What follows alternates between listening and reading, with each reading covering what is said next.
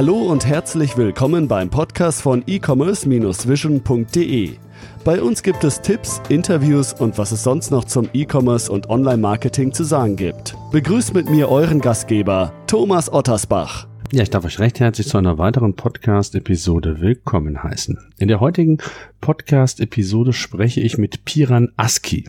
Piran ist CEO und Gesellschafter von Coro Drogerie, wobei hinter dem Angebot kein klassisches Drogeriegeschäft zu finden ist. Was Coro genau macht, wie sich das Produktportfolio seit der Gründung letztlich auch verändert hat und verändern musste, erzählt uns Piran im Podcast. Die Entwicklung ist sehr positiv und wir erfahren, mit welchen Maßnahmen Coro gewachsen ist, welchen Umsatz und mit wie viel Kunden Coro sein Business letztendlich aufbaut und weiterentwickelt. Ich würde vorschlagen, wir steigen direkt ein ins Gespräch, beziehungsweise bevor es losgeht, möchte ich an unseren E-Commerce Newsletter erinnern. Wir berichten dort über zahlreiche Themen rund um die E-Commerce und Online-Marketing-Welt, bündeln künftig auch News von anderen Medien, also Themen, über die es aus unserer Sicht zu berichten gilt. Natürlich verpasst ihr auch keinen Podcast mehr.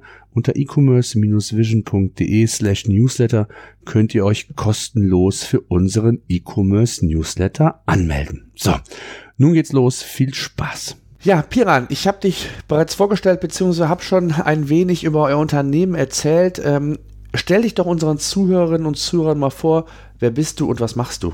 Ja, ich bin Piran von Coro, einer der Geschäftsführer von Coro, ähm, habe Mathematik studiert und ähm, ja, bin quasi mit dem Konstantinos Kallios, Geschäftsführer bei Coro, seit ungefähr zwei Jahren. Und äh, wir vertreiben mit Coro online alles Mögliche an haltbaren Lebensmitteln online, Trockenfrüchte, Nüsse, Saaten, aber auch Säfte und vieles mehr, von Superfoods über ganz einfache Nüsse, aber auch exotische Sachen und ähm, versuchen quasi die Lieferkette im Lebensmittelhandel zu verkleinern. Also direkt aus dem Ursprung zu sourcen in Großpackungen und direkt an den Kunden zu distribuieren. Hm. Äh, vielleicht kannst du uns so ein bisschen mal erzählen, wie kam es damals zu der Idee, Coro zu gründen? Weil es ist ja ein Markt, wo sich ja schon viele so ein bisschen die Zähne ausgebissen haben, ähm, wo es sehr schwer ist, zumindest, ähm, ich sag mal, Fuß zu fassen. Wie kam es zu der Idee damals? Mhm. Die beiden Gründer, also Costa und Robert damals noch, daher kommt auch der Name Coro, ähm, haben ein Buch gelesen, das heißt Kopf schlägt Kapital vom Professor Günther Faltin. Und ähm, da geht es quasi darum, wie man Unternehmen nach dem Kampagnenprinzip gründet. Also ganz schlank ähm, zu schauen, wie man, wie man verschiedene Komponenten, die es bereits gibt, zusammenpackt und der, der Entrepreneur, der Gründer eigentlich nur noch der Designer des Ganzen ist. Und das fanden die spannend. Der Professor Günther Faltin hat das schon vorgemacht mit einer Teekampagne, hat quasi Darjeeling-Tee direkt aus dem Himalaya importiert, wurde dadurch zum äh, weltgrößten Darjeeling-Tee-Importeur und ähm, hat mit, zwei, mit seinen 250.000 Kunden dann das Ganze vorgemacht. Und aus dieser ganzen Idee, aus diesem Buch quasi, sind dann verschiedene Kampagnen entstanden. Dann gab es die Waschmittelkampagne, die Vanillekampagne, Gewürzkampagnen und so weiter und so fort. Und aus diesem gleichen Gedanken ist quasi auch ursprünglich Coro entstanden. Also die beiden Gründer haben gesagt, gut, wir versuchen mal Trockenfrüchte, Nüsse, ähm, bisschen günstiger anzubieten oder zu einer anderen Qualität und direkter zu sourcen, in Großpackungen direkt an den Kunden zu distribuieren und dadurch einen Preisvorteil zu generieren. Und ähm, später haben wir quasi die Idee so ein bisschen verfeinert und modernisiert. Sprich, ähm, wir haben gesagt, wir wollen jetzt nicht irgendwie für ein bestimmtes Vertical ähm, Spezialist sein, sondern wir wollen für ein bisschen breiteres Sortiment zuständig sein, damit diese Warenkorbfunktion sich letztendlich auch für den Kunden lohnt. Das heißt, ähm, die, die jetzt ausgereifte Idee ist eigentlich, ähm, haltbare Lebensmittel günstiger anzubieten, als es so gibt, plus zusätzlich noch Produkte anzubieten, die es so gar nicht gibt, also selber Produkte zu entwickeln. Und ähm, wie wir quasi das Ganze begründen oder woher das alles entstanden ist, dass wir einen Trend gesehen haben, ähm, der aus den Einzelhändlern, aus den stationären Läden immer mehr Convenience-Geschäfte macht. Und wir haben uns die Frage gestellt, was ist denn eigentlich ähm, wofür ist denn so ein stationärer Lebensmittelhandel eigentlich zuständig? Also was ist bei dem wirklich wichtig? Und da haben wir gesehen, wenn man Whole Foods, Tesco, Albert Heijn betrachtet, ähm, also aus den Niederlanden, Amerika, England, gehen die Einzelhändler immer mehr in Richtung ähm, Convenience-Geschäfte, da kauft man Sachen to go oder äh, frische Produkte. Ich möchte meine Weintrauben sehen, bevor ich sie kaufe. Ähm, aber auch äh, kühlkettenpflichtige Produkte. Dafür sind die stationären Geschäfte noch gut. Für alles, was haltbar ist und für den Versandweg geeignet ist, ähm, das kann man online deutlich smarter, deutlich günstiger anbieten. Und so ist quasi auch Coro entstanden und das ist auch immer noch unsere Vision. Mhm. Vielleicht kannst du uns mal so ein bisschen teilhaben lassen an dem Marktsegment, wo ihr euch bewegt. Du hast es ja eben schon mal kurz angedeutet, mit welchen Produkten ihr unterwegs seid. Hast du so ein paar Marktzahlen für uns? Also wie groß ist der Markt stationär und auch ähm, vielleicht schon online? Mhm. Also der Gesamtmarkt, der Gesamtlebensmittelhandel ist laut Statistik 183 Milliarden Euro groß in 2017 allein in Deutschland. Ähm, davon online sind es gerade mal ein bis zwei Prozent. Also Online-Anteil im Lebensmittelhandel in Deutschland noch sehr, sehr unausgereift. Wenn man sich Fashion anguckt, die sind noch viel, viel weiter. Ich glaube, die sind deutlich über 20 Prozent. Bin da aber auch kein Experte für, für die Zahlen. Ähm, aber was den Lebensmittelhandel online angeht, sind beispielsweise England ist uns da weit, weit voraus. Ähm, und das sind quasi, also Lebensmittelhandel, wie gesagt, ist riesig und wir finden, man muss quasi wirklich auf Produktebene betrachten, welche Produkte lohnen sich überhaupt online an, anzubieten und welche nicht. Weil was viele Leute vergessen, ist eigentlich die Arbeit, die der Kunde im stationären Geschäft selbst verrichtet. Also dieses Rumlaufen und sich die Sachen picken, das, was dann eigentlich im Online-Versand der Logistiker für einen übernimmt, was dann natürlich auch kostet, das übernimmt der Kunde im stationären Geschäft selbst.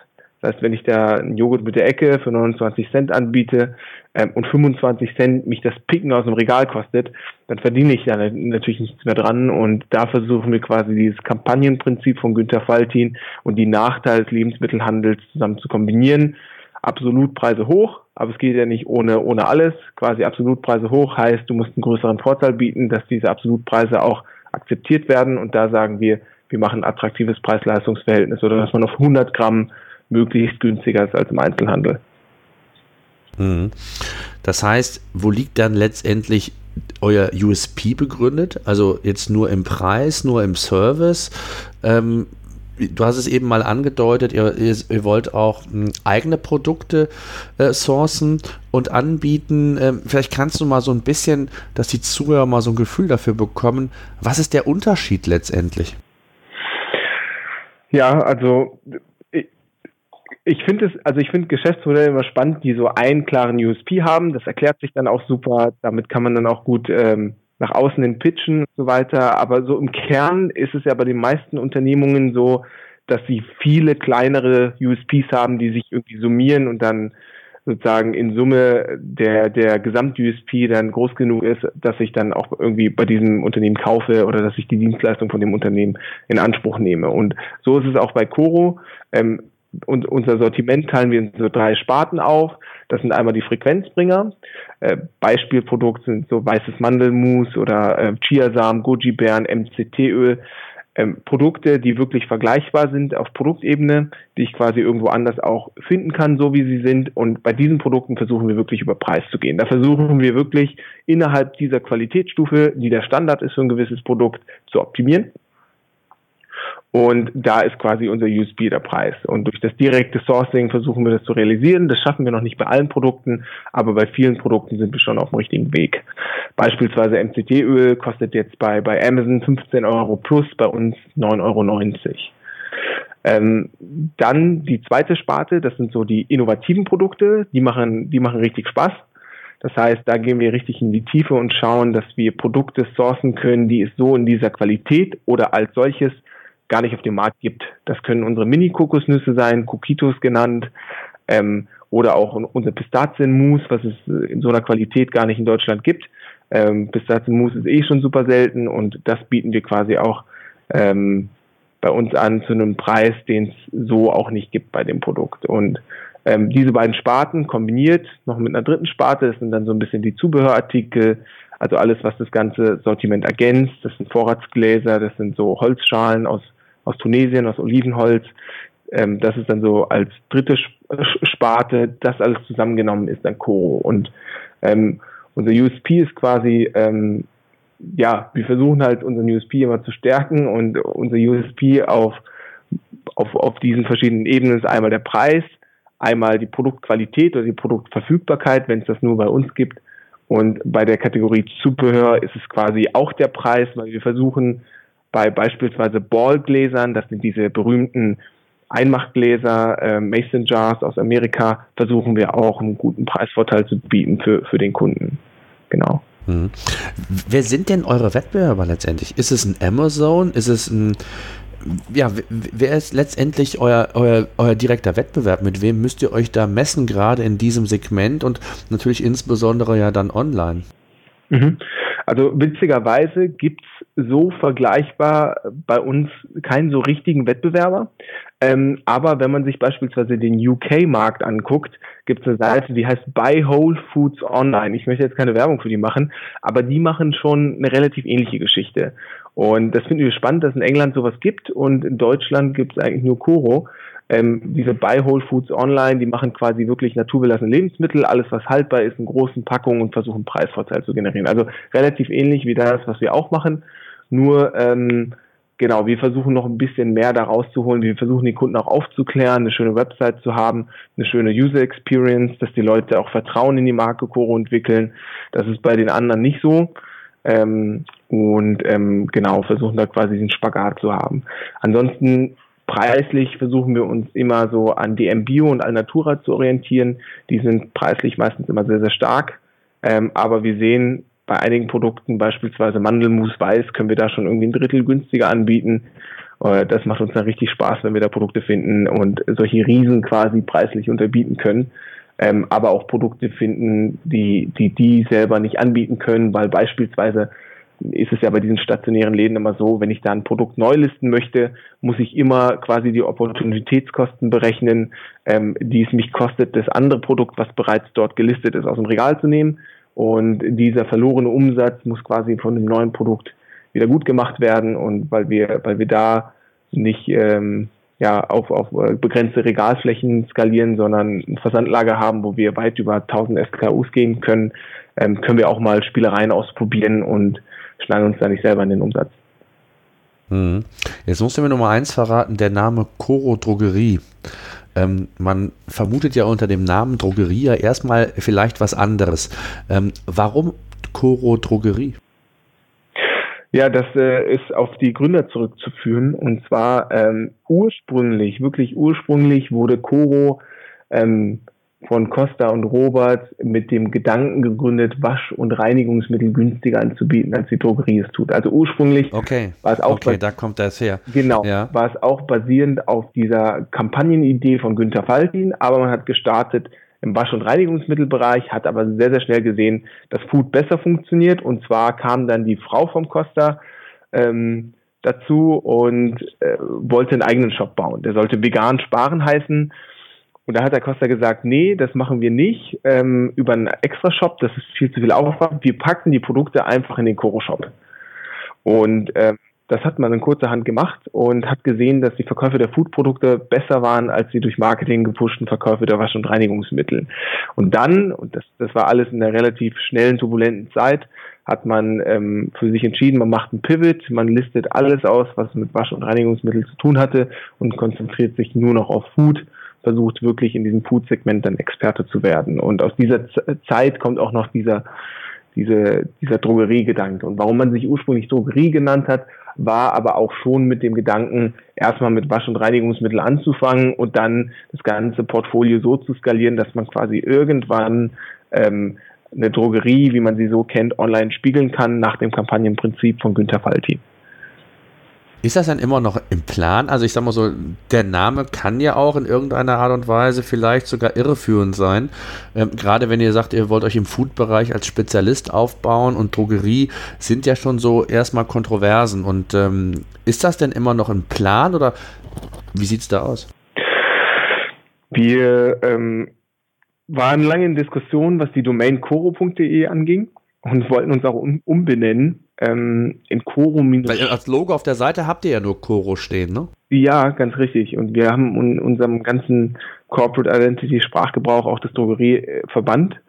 Aber puppt sich doch etwas als schwierig, also etwas schwieriger als gedacht und werden da jetzt irgendwie rechtliche Schritte mal einleiten, weil die Domain coro.de wird aktuell nicht genutzt. aber die Geschichte hat ein bisschen längere Hintergrundstory, aber eigentlich wollen wir wirklich dahin, das Drogerie mal verbannen, Koro. Ähm, und wir heißen ja auch schon nicht mehr Koro Drogerie GmbH, wie es früher war, sondern Koro Handels GmbH. Ähm, und ja, das kommt quasi aus den Altzeiten. Wir haben für uns jetzt erstmal gesagt, wir konzentrieren uns erstmal auf Food, weil das Segment so groß ist, dass wir in den nächsten Jahren erstmal komplett damit beschäftigt sind. Wenn wir denn damit irgendwann fertig sein sollten, ähm, kann man sicherlich nochmal darüber nachdenken, dass man das Ganze zu einer vollwertigen Drogerie ausweitet, aber aktuell ähm, wollen wir den Fokus da nicht verlieren, wirklich uns erstmal auf die, auf die haltbaren Lebensmittel konzentrieren. Mhm. Wie viele seid ihr eigentlich also im Team? Also vielleicht kannst du da mal einen kurzen Überblick geben, so also ein paar Zahlen auch zum Unternehmen. Klar, ähm, aktuell sind wir insgesamt 15 Leute bei uns im Team, inklusive Praktikanten, Werkstudenten, Vollzeitangestellte. Wir arbeiten hier in Berlin Mitte. Ähm, ja, und ähm, haben uns quasi in 2017 umsatztechnisch verdoppelt. Die Zahlen sind auch öffentlich bei uns. Wir haben aktuell eine Crowdfunding bzw. Crowd-Investing-Kampagne laufen.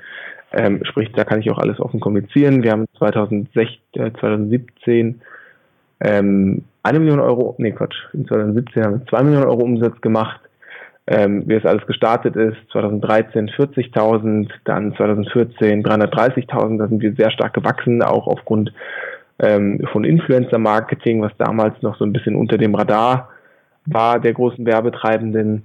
Ähm, und dann sind wir in 2015 mit 1,4 Millionen Euro Umsatz ähm, ja, haben wir das Jahr mit 1,4 Millionen Euro Umsatz beendet und 2016 gab es einen kleinen Konflikt mit dem mit dem Altgründer Robert, ähm, den Investoren Costa, den wir dann aber zum Glück Anfang 2016 lösen konnten.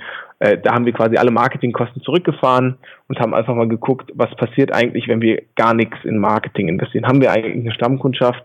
Funktioniert das Geschäftsmodell? Und da haben wir gesehen, okay, wir machen immer noch eine Million Euro Umsatz. Ähm, und waren auf einmal EBIT positiv. Und das war für uns quasi Zeichen, gut, das Geschäftsmodell ist ein nachhaltiges Geschäftsmodell, wobei man auch sagen muss, dass man zu dem Zeitpunkt gar nicht so vertikal integriert war wie jetzt. Das heißt, jetzt haben wir mit dem gleichen Portfolio deutlich attraktivere Margen, können aber bei einigen Produkten deutlich konkurrenzfähiger sogar anbieten, mitziehen mit vielen, mit vielen Händlern und Herstellern. Und ähm, aber das war quasi für mich dann auch ausschlaggebender Grund, bei Coro einzusteigen. Also wir haben uns dann alle an einen Tisch gesetzt, ähm, Robert ist aus dem Unternehmen ausgeschieden. Ich bin quasi eingestiegen, habe mein Geld, was ich damals noch hatte, in Coro investiert und haben dann Ende 2016 noch aktiv einen Investor gesucht, weil wir entschieden haben, wir wollen stärker wachsen, auf, auf so ein Portfolio von so 500 bis 1000 Produkte kommen, um mal interessant für den Massenmarkt zu sein und damit sich diese Warenkorbfunktion auch lohnt. Sind dann auf den Dr. Georg Kofler, den ehemaligen Gründer von Pro7 und äh, Premiere, von ProSieben quasi ähm, gestoßen und der fand die Idee klasse, der Michael Börnecke auch und ähm, dann sind die quasi eingestiegen bei Coro, haben eine Finanzierungsrunde gemacht ähm, zu einer Bewertung von 2,85 Millionen Post-Money und ähm, ja, sind damit relativ stark von vier Mitarbeitern Ende 2016 auf aktuell 15 Mitarbeiter gewachsen. Hm. Jetzt ähm, ist es ja spannend, also du hast es ja eben schon gesagt, ähm, ihr habt am Anfang relativ viel Marketing gemacht, beziehungsweise macht es jetzt mit Sicherheit auch wieder, weil ihr ja weiter wachsen wollt. Aber was waren so die, die, die Kanäle, die ihr für euch entdeckt habt, die funktionieren? Ich habe gesehen, ihr habt äh, im Bereich Content Marketing, glaube ich, Food Journal heißt das bei euch, ähm, zumindest das, was ich gesehen habe auf der Seite, äh, habt ihr einiges gemacht. Ist das so der erste Schritt gewesen, um zu sagen, ich muss die Leute, ich sag mal, über die informieren, über die Qualität, über das Besondere an, an, an, die, an diesem Food ähm, entsprechend darstellen mit schönen Bildern? Äh, was waren so die, die, die Kanäle, du hast eben schon mal das Thema Influencer-Marketing, vielleicht kannst du uns da mal einen groben Abriss geben, wie da so die Learnings oder die, auch die Entwicklung war. Mhm. Also Influencer-Marketing war quasi immer unser Steckenpferd. Wir haben sehr, sehr früh mit Influencer-Marketing angefangen, als es noch bei vielen unterm Radar durchging und haben Preise bekommen, die waren aus heutiger Sicht sehr, sehr gut. Also sehr günstige TKPs hatten wir damals und ähm, haben da ja Partner Partnerschaften sind wieder eingegangen, die meistens langfristiger Natur waren, also nicht irgendwie einzelne Placements, sondern wir haben ein Paket, ein Monatspaket definiert, XY Placements für einen Fixbetrag und oder ein Warenpaket noch zusätzlich. Ähm, und ähm, das, das hat auch einen psychologischen Effekt. Das heißt, Ähm, ich schaue meinem ja, Fitnessguru zu, dem ich zuhöre und dem den toll finde, weil ich einen Körper kriegen möchte wie er. Der kriegt ein Koro-Paket, packt fünf Produkte aus, erzählt was dazu, sagt was zu seinem Lieblingsprodukt. Und da, da passieren so viele Dinge gleichzeitig. Ähm, das ist psychologisch, finde ich persönlich auch ganz interessant, dass allein die Tatsache, dass der Influencer fünf Produkte auspackt, suggeriert indirekt, A, wenn man bei Coro bestellt, gibt man eine Großbestellung auf. Und seitdem haben wir auch einen ganz guten Warenkorb, Durchschnittswarenkorb von 55 Euro. Ähm, und äh, ja, konnten einfach dadurch sehr, sehr gute Neukundenakquisewerte, aber auch langfristige Kunden akquirieren, weil ähm, ja dieses, dieses Vertrauen noch viel stärker gebunden wird, wenn quasi eine, eine Person, der, der ich vertraue, mir was empfiehlt. Und dieser Relevanzcharakter der Empfehlung damals noch viel stärker ausgeprägt war im Influencer-Marketing, als es heute ist. Hm. Was ist für dich Influencer? Also es gibt ja im Influencer-Marketing verschiedene Kanäle. Du hast eben gesagt, Fitnessgurus ist dann YouTube gewesen, also dass sie quasi ähm, mit YouTubern zusammengearbeitet hat wie, oder mit Instagram. Also gerade auch da kann man ja sehr viel mit Bildern machen. Ähm, was waren da so die Kanäle, die ihr dann entdeckt habt?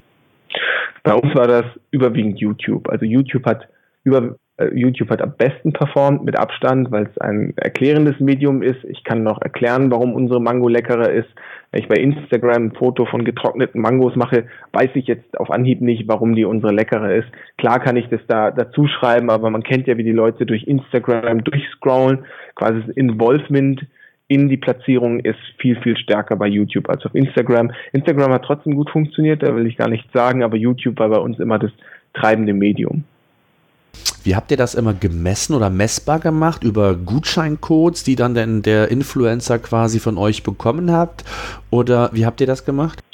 Genau, das äh, habe ich dann quasi mit meinem Einstieg irgendwann umgestellt. Am Anfang war es ein Blindflug und hat natürlich funktioniert, weil die generellen Preise sehr günstig waren. Ähm, später Später musste man das dann ein bisschen professioneller machen, sprich jeder Influencer oder jeder Partner hat von mir einen Code bekommen, 5% Code, und auch jeder den gleichen, also jeder einen unterschiedlichen 5% Code, der quasi gematcht war mit dem Namen des Partners. Und dann konnten wir bei uns im Backend immer einsehen, wie viel Umsatz hat der Partner in, im zurückliegenden Monat gebracht, was zahle ich dem Partner, ist das ein vertretbarer Return Invest und es war auch eine gute Vergleichbarkeit untereinander, selbst wenn die Metrik nicht super gut und wasserdicht getrackt hat. Beispielsweise ähm, 5% ist mir zu niedrig, löse ich erst gar nicht ein, wora, wobei ich daran nicht glaube, aber habe ich vergessen oder was auch immer. Trotzdem, wenn man genügend, also wir haben so mit 100 Influencern äh, auf monatlicher Basis gearbeitet, wenn ich 100 Influencer habe, kann ich die auch alle untereinander vergleichen und dann ähm, ist diese Metrik quasi innerhalb des Marketingskanals äh, reliabel. Mhm. Okay. Und ähm, wie sieht das aus? Du hast es eben gesagt, ähm, in, äh, Instagram, äh, Facebook. Ist Facebook nicht aufgrund auch der, der Targeting-Möglichkeiten, was Facebook Ads angeht, ähm, für euch nicht auch ein spannender Kanal, gerade für, ich sag mal, gesundheitsbewusste Leute, kann ich mir hier sehr gut vorstellen. Oder aber auch, ähm, was man ja heutzutage auch machen kann, dass man entsprechend über Profile und Pixel, äh, hätte ich bald gesagt, sammeln kann. Ähm, wie sieht das da aus? Also Facebook haben wir relativ spät angefangen. Also mit Facebook, richtig Facebook-Marketing über, über Performance-Anzeigen haben wir angefangen Anfang 2017 und haben da einfach mal ein bisschen getestet, äh, sogar ein bisschen später in Q, Q2 2017 haben wir damit angefangen und ein bisschen getestet, wie funktioniert das alles, wie geht das bei Facebook ähm, und haben für uns aber letztendlich festgestellt, dass die Return on Invest trotzdem schlechter sind als mit ausgewählten Kampagnen mit Influencern, die wir trotzdem jetzt akquirieren. Also für uns ist der Return Invest für Influencer Marketing zurzeit immer noch höher. Wenn wir dann irgendwann die Marketing Spendings hochschrauben, glaube ich sicher, dass irgendwann die Anzahl der guten Influencer, die passen, ausgehen wird und wir dann sicher auch auf Facebook zurückgreifen werden. Aber aktuell sind bei uns zwei Kanäle im Vordergrund. Das, ist, das sind einmal die Influencer, weil wir da ein gutes Netzwerk haben, ähm, weil wir auch bekannt sind als guter Kooperationspartner und als zweiter Kanal, das ist dann eher so ein performancebasierter transaktionaler Marketingkanal, Amazon, PPC-Anzeigen. Da haben wir so ein Tool, mit dem wir automatisierte PPC-Anzeigen fahren können und dort sind quasi für uns die, die Neukundenakquisewerte deutlich, deutlich interessanter als aktuell bei Facebook. Und ähm, hätten wir mehr Spendings im Marketing, wäre vielleicht Facebook ein Kanal für uns. Das kann ich aktuell nicht sagen. Wir haben das mal getestet. Das war auch okay. Also so Return on Invest war ganz gut. So, wir haben ungefähr dreimal so viel Umsatz gemacht, wie es, wie das Ganze gekostet hat. Bei unserer Rohmarge von ungefähr ein Drittel, ähm, was nach Logistikmehrkosten und Transaktionskosten übrig bleibt, ist das quasi plus minus null. Plus dieses bisschen flaue Gefühl, dass Facebook auch diejenigen Nutzer irgendwie targetet oder zählt, die halt, äh, ja, also da gibt's halt immer so paar Anomalien, bei denen ich immer skeptisch werde. Beispielsweise habe ich, ein, äh, hab ich eine Performance-Anzeige mit einem Gutscheincode ähm, und schaue mir einfach die, die Kunden an, die bestellt haben laut Facebook und sehe dann, unter diesen Kunden haben gerade mal 10 bis 20 Prozent diesen Gutschein eingelöst. Wo ich dann denke, okay, das sind jetzt irgendwie, das ist eine Lookalike Audience, wo ich die Custom Audience ausgeschlossen habe. Äh, die sollten mich eigentlich nicht kennen. Warum nutzen die diesen Gutschein nicht? Ähm, das finde ich dann immer ein bisschen schwierig so. Wir haben auch viele da gehabt, die dann doch Influencer-Gutscheine genutzt haben, ähm, uns aber, also wo, wo Facebook dann quasi eigentlich den Sales für sich beansprucht, für, für, für sich selbst beansprucht hat. Und ähm, da war uns nicht ganz sicher, ist das so richtig oder man weiß halt nie, ähm, wie werden die Daten da gespielt und so eine gewisse Unsicherheit äh, schwimmt damit. Und wenn man eh keine Spendings hat, dann stellt sich bei mir gar nicht die Frage, äh, einen Kanal zu nehmen, der nicht so performant ist wie die andere. Mhm. Du hast eben das Stichwort genannt, Amazon. Ähm, wie aktiv seid ihr denn da? Ja, sehr aktiv. Also wir versenden aus dem eigenen Lager per Prime aktuell. Wir haben uns dagegen entsch entschieden, das alles per FBA zu machen, weil einfach das, der Koordinationsaufwand bei 280 SKUs zu hoch ist und man quasi eine, eine Person alleine dafür abstellen müsste, die sich damit beschäftigt, dort das zweite Lager zu bespielen. Plus man hätte irgendwie noch riesig viel ähm, ja, an Liquidität gebunkert in Produkten, also in einem zweiten Lager bei Amazon. Und da haben wir für uns gesagt, wir machen das aus dem eigenen Lager. Das ist so ein Programm von Amazon, ähm, Fulfill, äh, Prime Fulfillment, Prime Fulfillment, ähm, Vendor, nee, Quatsch, äh, Fulfillment bei Merchant und zwar Prime, Fulfilled, irgendwas. So, gut, habe ich mir ein bisschen Passbild. Aber ähm, das, das funktioniert für uns ganz gut und ähm, wir versuchen immer, äh, also wir sind deutlich teurer auf Amazon als im Shop und versuchen immer den, also versuchen sie immer so, so zu machen, dass wir trotz des Amazon-Preises ähm, konkurrenzfähig sind auf Amazon selber, ähm, im Shop dann aber deutlich günstiger anbieten. Mhm. Und wie ist der Anteil Amazon eigener Shop? Also war Amazon für euch so der, der erste wichtige große Vertriebskanal oder habt ihr direkt von Anfang an auf den eigenen Shop eher gesetzt? Da gibt es ja unterschiedliche Strategien. Erst mit Amazon zu starten, dann ein, gewissen, äh, ein gewisses ähm, Business, eine gewisse, ich sage jetzt mal, äh, Basis aufzubauen, um dann sukzessive vielleicht auch die Abhängigkeit von Amazon zu verlieren, mehr Leute in den eigenen Shop reinzuholen, damit man die dann auch nochmal viel gezielter bespielen kann. Und dann geht es ja vielleicht auch darum, um Wiederverkäufe, Stammkunden, das, was du eben gesagt hast. Wie, wie, wie seid ihr da vorgegangen? Ja, ähm, wir hatten das Glück, dass wir relativ früh mit einer starken Shop-Strategie rangegangen sind. Also jeder unserer, Influ unserer Influencer hat Produkte im Shop beworben und weil es die halt nur bei uns im Shop gab und wir quasi, wir haben 95, 98 Prozent Eigenmarken, ähm, dabei wird es auch bleiben, äh, konnte man die natürlich nirgendwo anders finden und wenn ich bei meinem Fitnessguru bestimmte Produkte gesehen habe, dann musste ich die halt bei uns also im Choro-Shop kaufen. Das heißt, äh, bei uns hat sich äh, das historisch so ergeben, dass der Shop immer sehr, sehr stark war. Und auch aktuell ist es so, dass es so bleibt. Also wir haben einen Amazon-Anteil von acht bis zwölf Prozent je nach Monat. Und ähm, der Rest ist quasi Shop und ein paar B2B-Sales sind da auch noch dazwischen. Ähm, aber wir sind halt sehr, sehr stark im Shop und versuchen auch den Fokus so zu legen, dass wir stark im Shop, Shop bleiben und ähm, haben auch ja eine gewisse Stärke sehen wieder auch, beziehungsweise einen Vorteil gegenüber Amazon. Das ist, wenn ich bei Amazon Kokosöl oder sowas kaufe, dann muss ja der Händler, der das Kokosöl verkauft, die Versandkosten auf jedes Kokosöl, was er per Prime verschickt, draufzahlen, weil die quasi im kostenlosen Versand drin sind und der Händler die trägt. Ähm, bei Produkten, die generell einen niedrigen Verkaufspreis haben, also Absolutpreis haben, ähm, da, da, da ist das natürlich relativ hart. So, wenn da irgendwie direkt mal 3,80 Euro oder 4 Euro Expressversand Prime abgehen, dann ist das für den Händler, muss er das einfach auf den Produktpreis draufschlagen. Und das müssen wir im Shop nicht machen, weil wir da eine Pauschale haben, 4,90 Euro pro Paket. Und ähm, das wird aber dann erst für den Kunden interessant, wenn wir nicht nur Kokosöl anbieten, weil dann kann er es auch per Prime bestellen, ähm, sondern wenn wir eine Bandbreite an Produkten darstellen, dass sich diese Warenkorbfunktion auch lohnt. Und ja. da glaube ich, liegt auch, eben, ja. und da ja, glaube ich, sorry. liegt auch unser, unser langfristiger Mehrwert, dass wir da langfristig ein Vertical bilden, ähm, was von, von Amazon sich quasi abspaltet. Das sieht man ja immer in verschiedenen Bereichen. Handwerk, Handwerkszeug, irgendwelche Sammelkartenspiele, da gibt es ja auch Plattformen für, die spezialisiert sind auf die verschiedenen Verticals. Also wir sehen einfach, äh, wir glauben einfach, dass auch dieses Vertical Food ähm, da vielleicht interessant sein könnte und man das irgendwie da so eine, so eine eigene Plattform bauen kann, weil sich diese Warenkorbfunktion dann auch vom Kunden lohnt. Hm.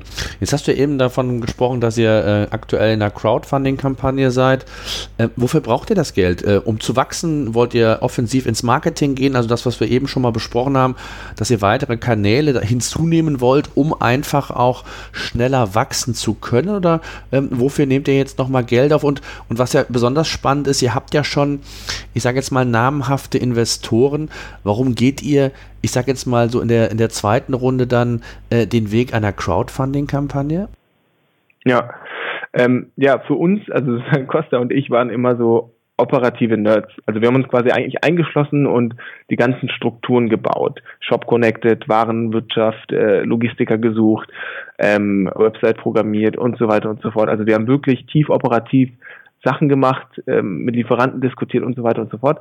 Und ähm, haben dann nach der Finanzierung genauso weitergemacht und haben jetzt für uns gesagt, okay, äh, mit Companisto waren wir damals schon im Gespräch, bevor wir auf Dr. Georg Kofler äh, gestoßen sind, ähm, haben dann aber Companisto abgesagt und haben jetzt quasi in 2018 nochmal die Verhandlungen aufgenommen, ähm, weil wir da auch, also ja, weil wir gedacht haben, gut, das könnte mal spannend sein und man glaubt es kaum, aber so so so ein Crowd-Investing man ist eigentlich im Cap-Table immer noch sehr, sehr flexibel. Also man kann immer noch sehr schnell, sehr spontan, ohne große Bürokratie ähm, Entscheidungen treffen, ohne dass einer da was dazwischen, also irgendwie dazwischen pushen kann.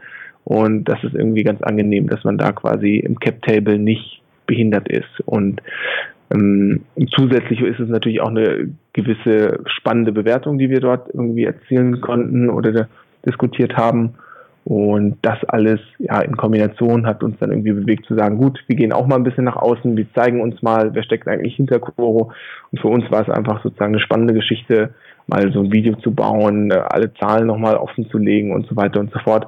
Aber das setzt sich quasi ja auch in unserem Transparenzgedanken fort. Und dann dachten wir, gut, dann können wir gleich alles irgendwie transparent machen und schauen uns einfach mal an, was da passiert.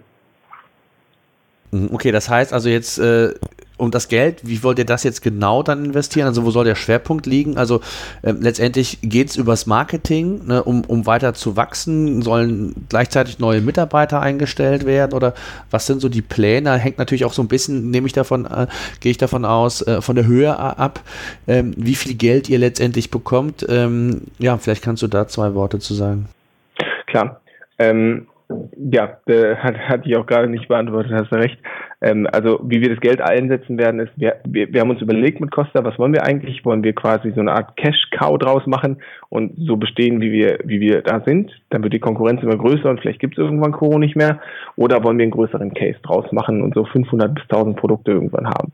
Und wir haben uns halt für die zweite Variante entschieden. Wir werden quasi ähm, das Geld größtenteils nutzen, um neue Produkte zu bauen. Also vieles haben wir da in der Pipeline, Kaffee, neue Nussmuse, Nudeln. Also es gibt noch super viele haltbare Produkte, die wir aktuell nicht, nicht haben im Sortiment, die wir dadurch ähm, haben möchten und auch viele Produkte, die wir aktuell bei beispielsweise Großhändlern oder Importeuren beziehen, die wir dann aber vertikal integrieren möchten und da zum Hersteller irgendwann integrieren möchten, äh, was aber auch immer mit einem gewissen Kapitalaufwand verbunden ist. So, das, das ist so die, die Stufe des Produktportfolios aber auch Marketing. Das heißt, 40 ähm, Prozent des Kapitals, was wir einsammeln, ist so für Marketing geplant.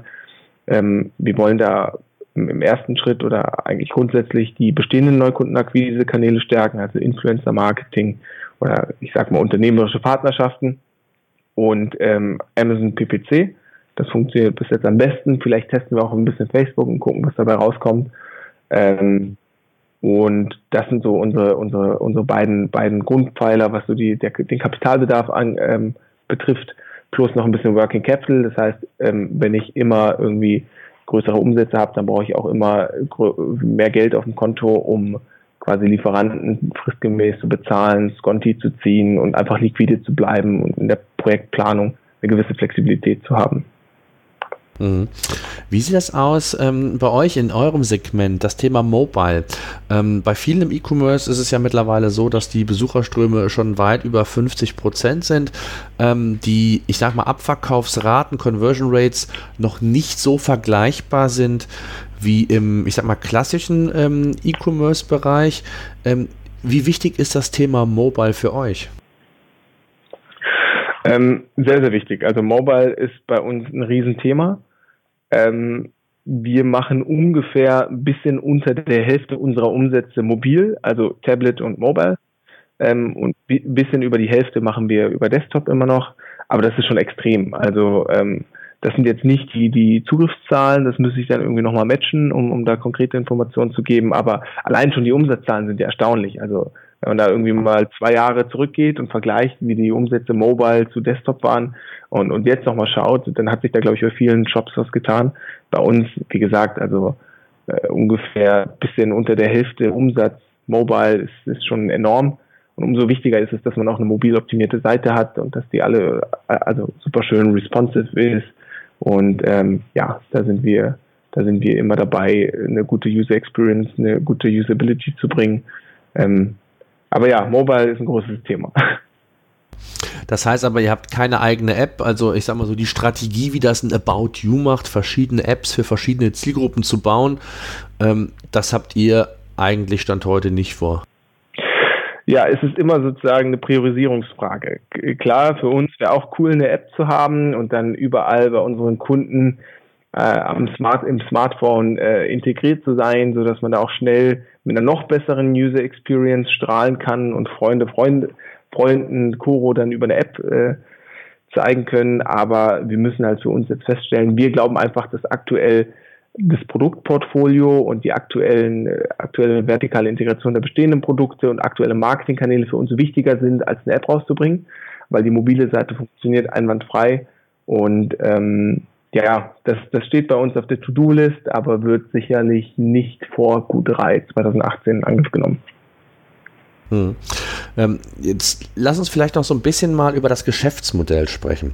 Ähm, wie seht ihr euch selbst? Seht ihr euch als klassischer Händler ähm, oder du hast gesagt, das sind ja auch sehr viele Eigenprodukte oder Eigenmarken und ihr wollt das ja auch forcieren.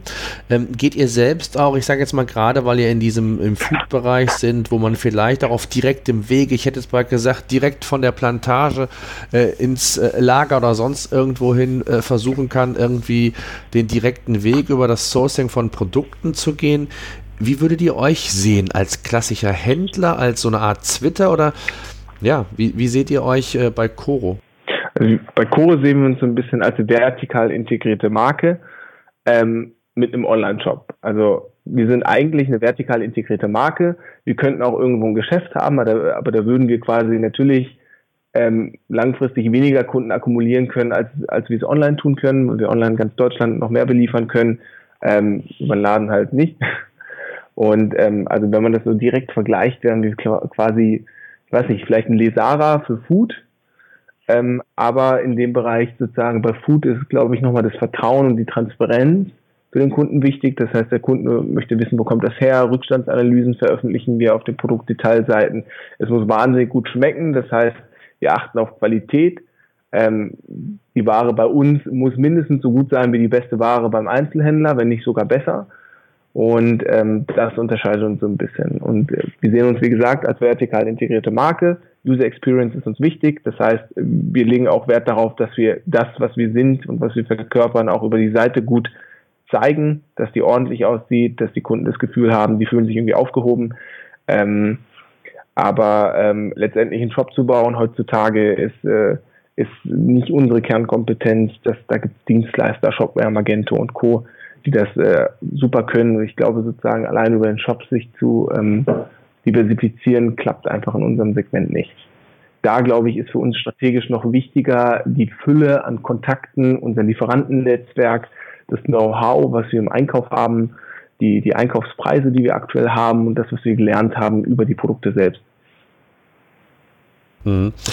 Wie technisch seid ihr aufgestellt? Also ähm, nicht selten ist es ja so, dass mittlerweile die großen Händler sich eher als Tech-Unternehmer als als Händler sehen. Jetzt hast du gesagt, das ist nicht eure Kernkompetenz, aber ähm, dennoch die Frage, wie technisch seid ihr aufgestellt und ja, seht ihr euch in einer gewissen Art und Weise auch als Tech-Company oder vielleicht auch in Zukunft eher als Tech-Company, um ja vielleicht auch den Kunden noch besser zu verstehen, noch mehr aus dem einzelnen Kunden herauszuholen? Also Stichwort CRM, Datenübertragung, Predictive, also all diese Themen, die da eine Rolle spielen. Ähm, wie seht ihr euch da? Mhm. Also strategisch sehen wir uns tatsächlich gar nicht so als Tech-Company wie jetzt äh, der ein oder andere Händler im, im Fashion-Bereich. Ähm, wir glauben einfach so grundsätzlich ist eine wichtig, also ist eine User Experience wichtig. So das, das Auftreten einer Website muss immer professionell sein. Ähm, prozesstechnisch im Hintergrund muss ich auch irgendwie so aufgestellt sein, dass ich, ähm, dass ich mir quasi strukturell durch IT als solches strukturelle Vorteile äh, verschaffen kann. Das heißt, bestimmte Prozesse, wo ich sehe, gut, das kann man irgendwie automatisieren mit ein bisschen Technik, mit ein bisschen IT.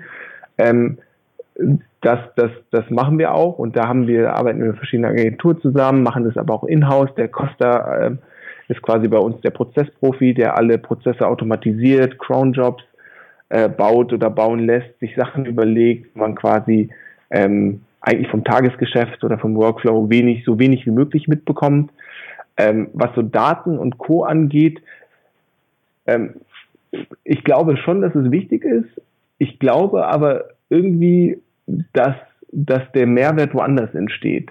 Also wenn ich mal überlege, wenn man mir irgendein Produkt noch relevanter vorstellt, erhöht sich dadurch der Mehrwert dieses Produktes für mich nicht, sondern nur vielleicht die Empfehlung. Und ich glaube, dass in diesem Bereich es Dienstleister geben wird, die immer spezialisierter und besser sind als man selber. Also da jetzt Zeit in Entwicklung und Tech, äh, IT und Co. zu stecken, um besser zu sein als die Dienstleister auf dem Markt, die quasi eigentlich nichts anderes machen, als sich damit zu beschäftigen, wie kann ich Kunden genau das optimale Produkt, äh, Produkt empfehlen, wie kann ich Datenbanken so ansteuern, dass ich intern bei mir auf dem Shop oder per Retargeting, Criteo und Co.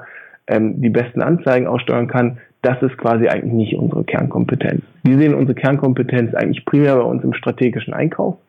Das heißt, wir möchten wissen, welche Produkte kaufen wir ein. Wir möchten sicherstellen, dass wir innerhalb einer bestimmten Qualität die besten Preise kriegen und dass wir das beste Lieferantennetzwerk haben. So, das ist quasi, das sehen wir eigentlich als unsere Kernkompetenz. Also immer noch eigentlich nach dem Buch von Günter Faltin, ja. Mhm, okay.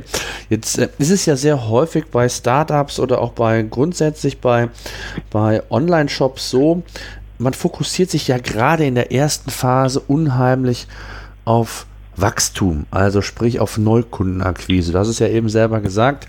Thema Influencer-Marketing ist für euch wichtig. Ähm, wie sieht das aus, was, was das Stammkundengeschäft angeht. Ähm, seid ihr da schon sehr aktiv? Fokussiert ihr euch eher auf, auf Themen wie ja, Wachstum, ähm, Marketing-Themen äh, oder wie wichtig ist euch das Thema Stammkunden? Ich habe bei der, ich glaube, in der Companisto-Kampagne gesehen, ihr habt so roundabout 80.000 Kunden, die mit euch zusammenarbeiten. Ist ja schon mal ein gewisses Potenzial da. Ähm, wie geht ihr damit um?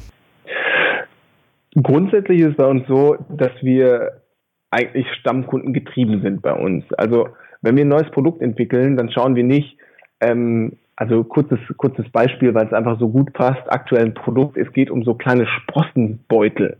Und zwar gibt es so coole Beutel, ähm, es gibt ja so Sprossengläser, die sind relativ unhandlich, niemand weiß, was er damit machen soll.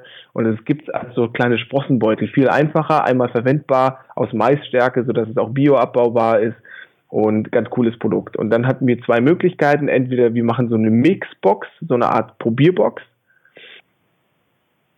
Hallo? Ja, äh, genau. Oder wir machen, oder wir machen ähm, wirklich sortenreine Pakete.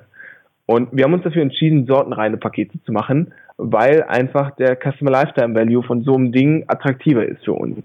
klar, wenn Kunden dieses Produkt noch nicht kennen, dann wollen die so eine Mixbox gerne mal ausprobieren. Aber sobald ich irgendwie einen Favoriten habe als Kunde und mir beispielsweise Radieschen, Sprossen nicht schmecken, der Rest aber schon, werde ich ja ungern dieses Set kaufen. Das heißt, ähm, diese, diese einzelnen Dinger, die kann ich auch im Einzelhandel kaufen und probieren. Aber wenn ich mich dann spezialisiert habe, dann ähm, will ich halt immer die gleiche Sorte kaufen oder sozusagen will ich, will ich dann was Sortenreines kaufen. Und unsere Entscheidungen sind immer quasi, was ich damit sagen will, ist eigentlich, dass unsere Entscheidungen immer auf einem, immer auf der Basis des Customer Lifetime Values sind. Wir sind nicht irgendwie stark Neukunden getrieben, sondern wir versuchen eigentlich auf Produktebene immer Vorteile zu bieten. Sei es ein Preisvorteil oder, oder ein Produktqualitätsvorteil. Und dann spielt es für uns gar keine Rolle mehr, ähm, ob das jetzt irgendwie einen Neukunden freut, weil er bei uns zum ersten Mal ein leckeres Haselnussmus einkaufen kann, oder ob das einen Stammkunden freut, dass er zusätzlich zu seiner Bestell Bestellung jetzt irgendwie noch tolles Haselnussmus kriegt. Mhm. Ähm, jetzt äh, ist mir gerade noch ein Gedanke gekommen, gerade so auch das Thema, was du eben gesagt hast, wenn es um neue Produkte geht und äh, die, das Einbeziehen von Stammkunden. Ist da nicht oder wäre da nicht auch der Kanal Facebook eigentlich genau der richtige, wo genau die, die Interaktion mit dem Kunden stattfinden kann, wo ihr vielleicht sogar auch, also es gibt ähm, ähm, eine, verschiedene Unternehmen, die machen das ja bereits, die da sehr eng die eigenen Kunden ähm, mit einbeziehen. Ich hätte jetzt mal gesagt, was Produktdesign angeht, was Namen angeht, was Geschmäcker oder Geschmacksrichtungen angeht. Ähm, war das ein Thema für euch mal oder ist das ein Thema für euch, das auch mal auf diese Basis, auf diesen Kanal zu forcieren und, und, und auch über diesen Bereich dann ja quasi euch auch Feedback einzuholen? Mhm. Also wir, wir machen, wir haben so ein paar äh, quasi Marktforschungen vorgenommen über die eigene Community, über den Newsletter haben wir mal ein paar Umfragen gemacht, um ein paar Learnings daraus zu ziehen. Ähm, grundsätzlich ist es immer wichtig, dass man sich Feedback von den Kunden einholt. Ähm, man muss nur gucken, wo sozusagen, wo will man das, wo will man das vielleicht nicht, ähm, weil sozusagen ich möchte dann letztendlich auch kein Produkt rausbringen, wo ich als Unternehmer nicht dahinter stehen kann. Also mir ist es immer super wichtig, dass ich als Unternehmer hinter diesem Produkt stehen kann und es auch gerne verkaufe. Ähm, wenn dann beispielsweise, wenn wir auf unsere Kunden gehört hätten, hätten wir heutzutage viel mehr Probierpackungen. Dann wäre aber durch diese Probierpackungen der Mehrwert auf Produktebene weg, weil wir die unverhältnismäßig teuer anbieten müssten. Und unsere Aussage, dass wir bei uns online sozusagen durch die vertikale Integration und durch den direkten Handelsweg einen von Kunden ähm, generieren, der wäre weg. So. Das heißt, wir würden uns, wenn wir auf unsere Kunden hören würden, selber teilweise ins Fleisch schneiden. Also man kann in der Wirtschaft einfach nicht jedem alles recht machen. Das haben wir gemerkt mit der Zeit. Und man muss immer schauen, wo holt man sich vielleicht Feedback ein und ähm, wo hört man dann wirklich aufs Feedback und setzt das um und wo distanziert man sich so ein bisschen und bleibt seiner eigenen unternehmerischen Linie treu. Und ähm, ja, das, äh, das, das kann ich so ein bisschen sagen zu dem, zu dem Einbinden von Kunden, was aber also was sehr, sehr gut funktioniert und was ich auch jedem, der eine breite Community hat, ähm, mit seinem Unternehmen empfehlen kann, ist äh, so ein bisschen HR über die eigene Community zu machen. Also was wir machen ist, äh, Jobanzeigen über den eigenen Facebook-Kanal und über den eigenen Instagram-Kanal ähm, zu pushen. Auf Facebook haben wir aktuell über 40.000 Likes, Instagram sind es glaube ich über 30.000. Ähm, auch wenn nicht alle aktiv sind, ist es so, dass es sicher Leute in der Community gibt, die von der vom Unternehmen überzeugt sind, die es cool finden und diese Grundbegeisterung, die kriegst du auch nicht bei jedem Bewerber mit. Und das ist schon mal eine coole Voraussetzung. Wenn das Fachliche dann auch stimmt, dann kann man aus der eigenen Community schon sehr, sehr gute Mitarbeiter ziehen. Also gerade unsere erste Designerin kam aus der eigenen Community. Die haben wir gefunden über einen Etikettencontest, weil wir ein Redesign machen wollten und dann einfach mal ähm, geschrieben haben, ja, bewerbt euch, man kann ein Paket gewinnen, wenn man, also derjenige, der das beste Design bringt, gewinnt ein Koro-Paket und dann so sind wir quasi eigentlich zu unserer Designerin gekommen. Wie sehen die Pläne aus für die Zukunft? Also klar, es geht jetzt um die Companisto-Kampagne, das ist so das kurzfristige, aber wo wird Coro in, ja, in drei Jahren stehen? Also was sind eure Ziele? Internationalisierung, ähm, noch breiteren Aufbau? Äh, welche Themen sollen forciert werden, so in eurer Planung? Ja, unsere, unsere Ziele bei Coro ist es eigentlich so, bisschen hochgestochen, aber ich sage es immer gerne, äh, Europas Nummer eins Food-Online-Portal zu werden. Also wir wollen wirklich, wir haben relativ ambitionierte Ziele und arbeiten auch tagtäglich sehr, sehr hart daran. Ähm, wir glauben, dass es äh, Platz gibt für so ein Vertical im Lebensmittelbereich online. Und wir glauben auch, dass der Ansatz, den wir fahren, dass der, dass der, dass der nicht schlecht ist, dass der funktionieren kann. Weil man kann nicht einfach einen Lebensmittelhandel nehmen on, und online hinpacken. Das, das funktioniert nicht. Das hat man gesehen. All You Need Fresh hat irgendwie in 2015 17 Millionen Umsatz gemacht, 17 Millionen Verlust. Ähm, man muss irgendwie das Ganze mit einem, mit einem grundlegend anderen Ansatz machen. Und unsere Pläne sind, wirklich mal auf so eine relevante Anzahl an Produkten zu kommen und wirklich auf Produktebene tief vertikal integriert zu sein. Also wirklich zumindest mal beim Importeur zu sein und bei den Produkten, bei denen wir schon containerweise importieren können, das wäre jetzt Beispiel Cashewkerne, da sind wir schon relativ weit, da dann auch wirklich vielleicht beim Exporteur zu importieren, ein Inhouse-Qualitätsmanagement zu haben und äh, da ein anderes Standing zu haben. Also wirklich ein deutlich breiteres Lieferantennetzwerk und damit verbunden natürlich auch eine breitere Community. Ich stelle mir so vor, für mich wäre toll, wenn man in jedem Haus oder so in der Großstadt jemanden kennen würde, der, der bei Koro bestellt. Also das ist eigentlich so, wie es bei Zalando Usus ist, dass man Schuhe dort bestellt oder dass man irgendwie hochwertige Fashion dort bestellt. So ist mein Traum, dass auch bei Koro, also dass, dass es Usus sein soll. Ja, Lebensmittel, wo bestellst du deine Nüsse? Ja, klar, bei Koro. Was, du kaufst dir noch im Einzelhandel, das ist viel zu teuer, bestell dir auch bei Koro. Das, das ist quasi eigentlich unser, unser Ziel. Super. Ich drücke euch die Daumen. Erstmal kurzfristig für die Companisto-Kampagne, dass ihr die Ziele äh, dort auch erreicht. Ich weiß nicht, wie lange geht die Kampagne noch? Vielleicht kannst du ein bisschen Werbung machen, wer Interesse hat, bei euch zu investieren. Ähm, wie lange läuft es noch? Die Kampagne läuft noch, glaube ich, knapp einen Monat, glaube ich. Ähm, und ja, wir freuen uns natürlich über jedes Investment. Wir ja, geben natürlich jeden Tag Vollgas und glauben aber auch, ähm, dass es da einen guten Return on Invest geben kann. Ich kann da nicht zu viel zu sagen, was wir da vorhaben. Ähm, aber wir, wir haben relativ ambitionierte Pläne. Nach Companisto wollen wir, äh, streben wir noch eine Finanzierungsrunde Ende Q3 an in 2018 und dann auch in Mitte Q2 2019 nochmal. Wir wollen da ein paar größere Player an Bord holen. Und ähm, ja, bin sicher, dass es da auch für die Komponisten äh, zu, zu einem attraktiven Investment kommen kann. Aber wie gesagt, das muss ich auch mal dazu sagen. Klar, jedes Investment ist auch immer mit Risiken verbunden die kann ich natürlich nicht irgendwie rausnehmen. Klar kann es mit Chorus schief gehen, ähm, aber wir sind zuversichtlich und geben hier Vollgas tagtäglich, dass wir mit Coro ähm, an die Spitze der deutschen Online-Lebensmittelhändler kommen. Piran, ich danke dir sehr für deine Zeit. Sehr, sehr spannend, sehr interessant. Äh, wir werden das Ganze beobachten. Lass uns gerne mal zur gegebenen Zeit äh, ein Update machen, ob ihr eure Ziele erreicht habt, wie so quasi eure Entwicklung sich dann tatsächlich vorangeschritten äh, ist. Und ähm, ja, weiterhin viel Erfolg wünsche ich euch und danke für deine Zeit. Danke, Thomas, für deine Zeit und die Chance, ein Interview hier zu machen.